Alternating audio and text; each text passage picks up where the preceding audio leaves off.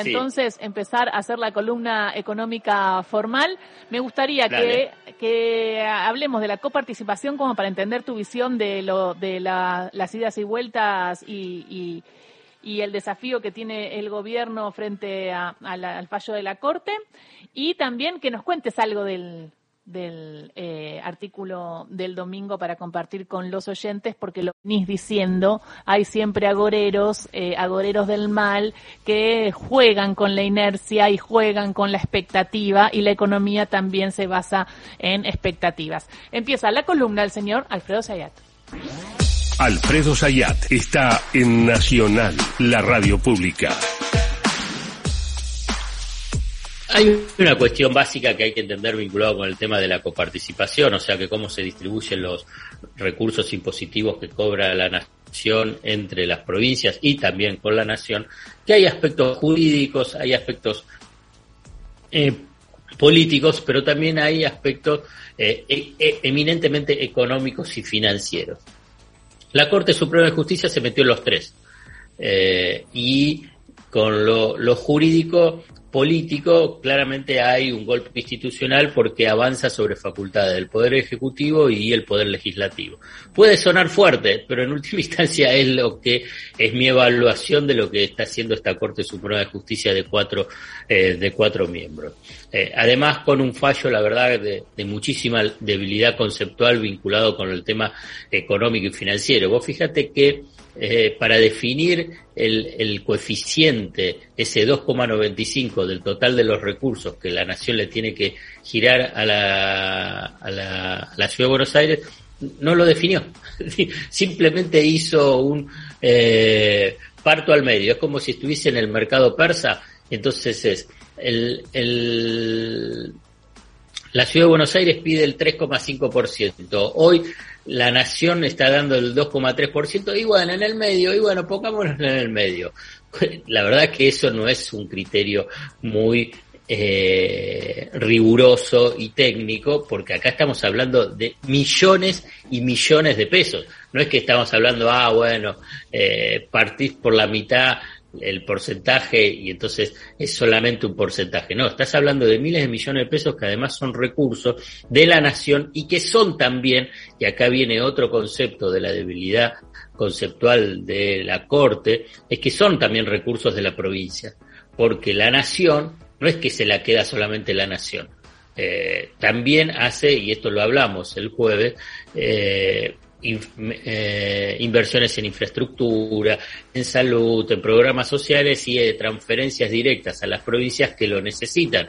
O sea que ahí la nación pierde eh, capacidad de financiar eh, financiar a las provincias. En ese en ese eh, en ese contexto es que aparece decir bueno qué se hace con eso y entonces el, el poder ejecutivo decidió decir, bueno, vamos a pagarlo con bonos. Del mismo modo que otros fallos de la Corte vinculados con deudas de la nación, con las provincias por los recursos de coparticipación, por ejemplo, con Santa Fe y Córdoba, se pagaron con bonos y con San Luis también.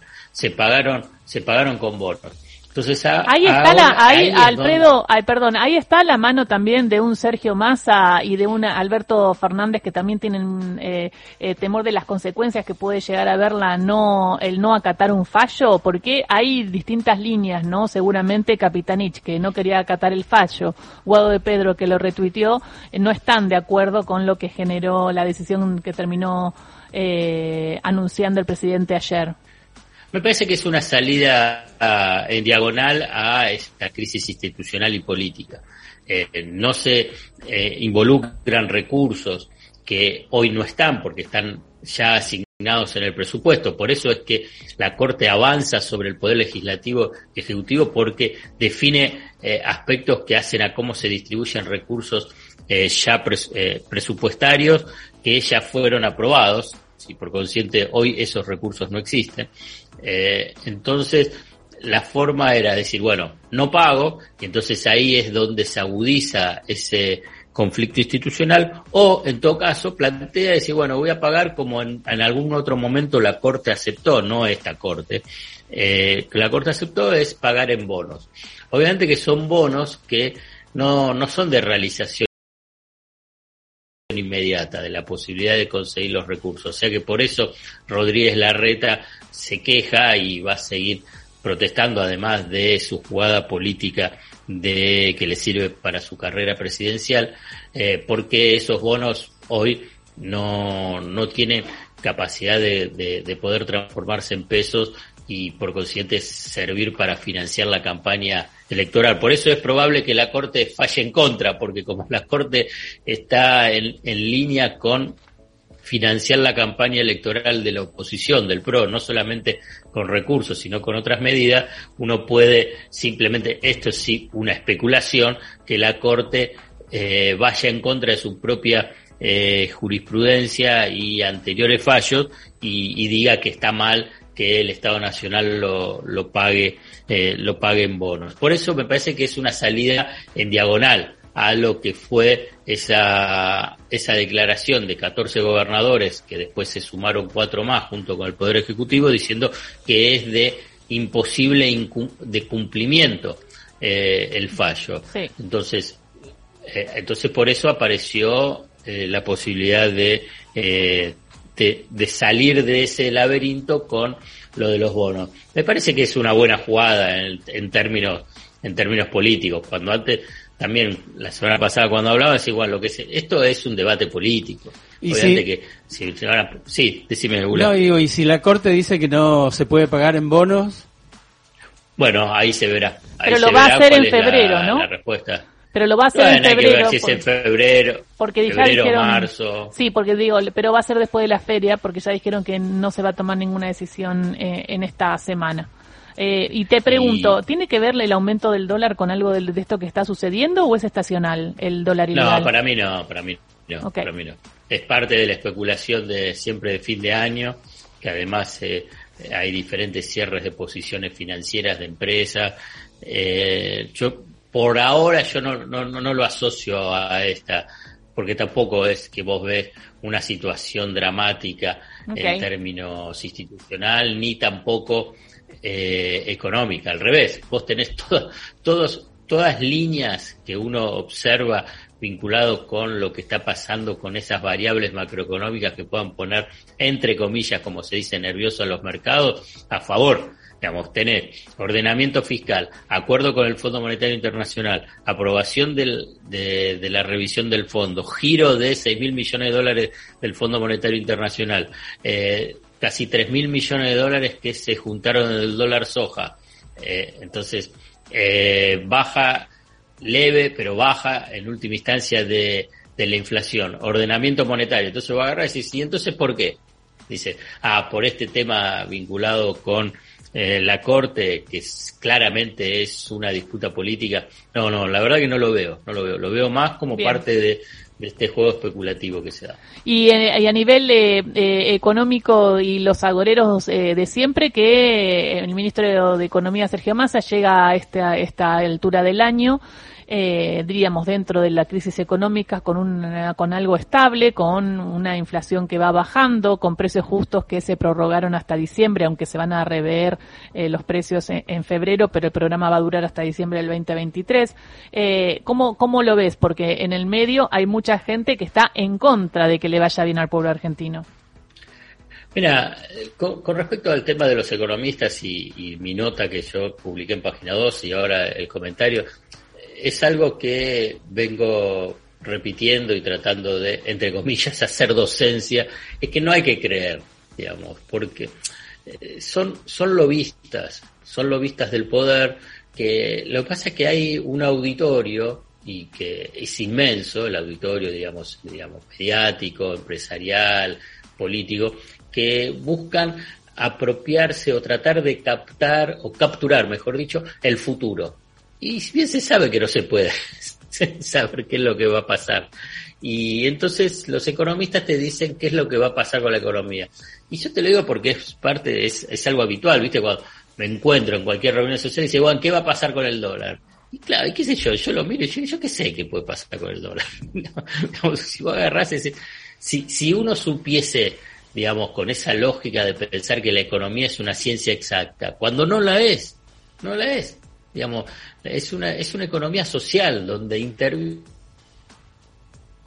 Ahí se nos perdió Alfredo. Es, claro, hablábamos de que es una economía social, que nadie tiene la varita mágica, pero hay pronosticadores que sí lo tienen y esto es lo que plasmaba en el artículo de página 12 del domingo y lo viene diciendo acá Carlos durante todo, todo eh, eh, el año de cómo eh, generan expectativas, ¿no? Cómo generan expectativas, pero para el mal, diríamos, para que siempre nos vaya mal. Claro. Eh, y cómo, para el desaliento. Para el desaliento, para decir, bueno, esto no esto todo se va a romper, todo se va a romper. Y en el medio eh, tenés un Sergio Massa así, llegando a, llevando acuerdos y un gobierno nacional que sobrevive y, y, más quizás, digo, no digo, estamos mal, pero eh, la, eh, la, industria crece, el empleo privado crece eh, y todos los otros datos estadísticos nos dan bien.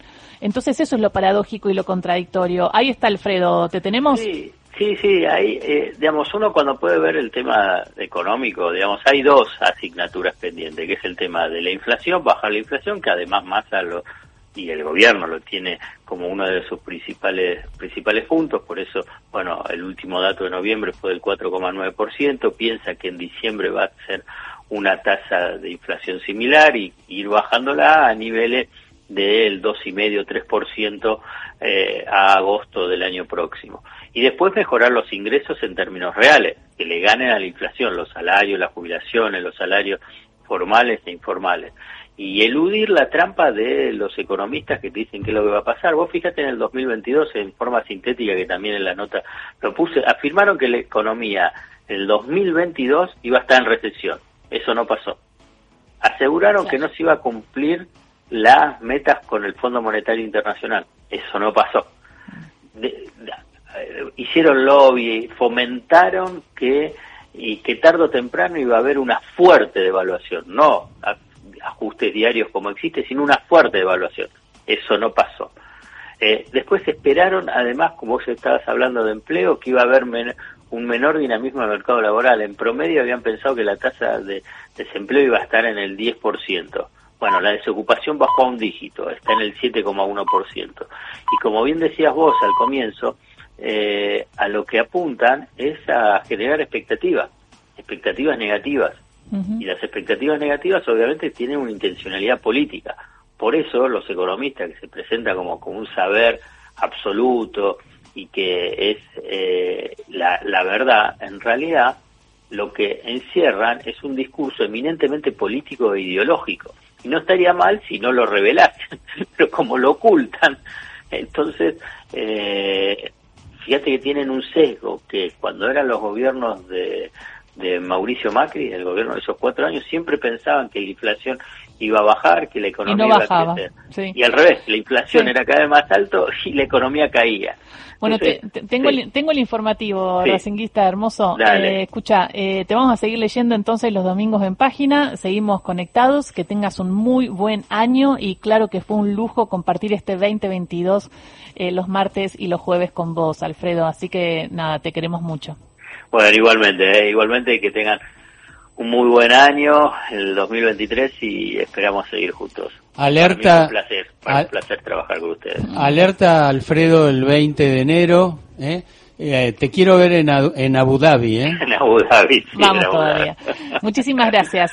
Dale, un abrazo grande. Disculpas el informativo, se cortó la columna.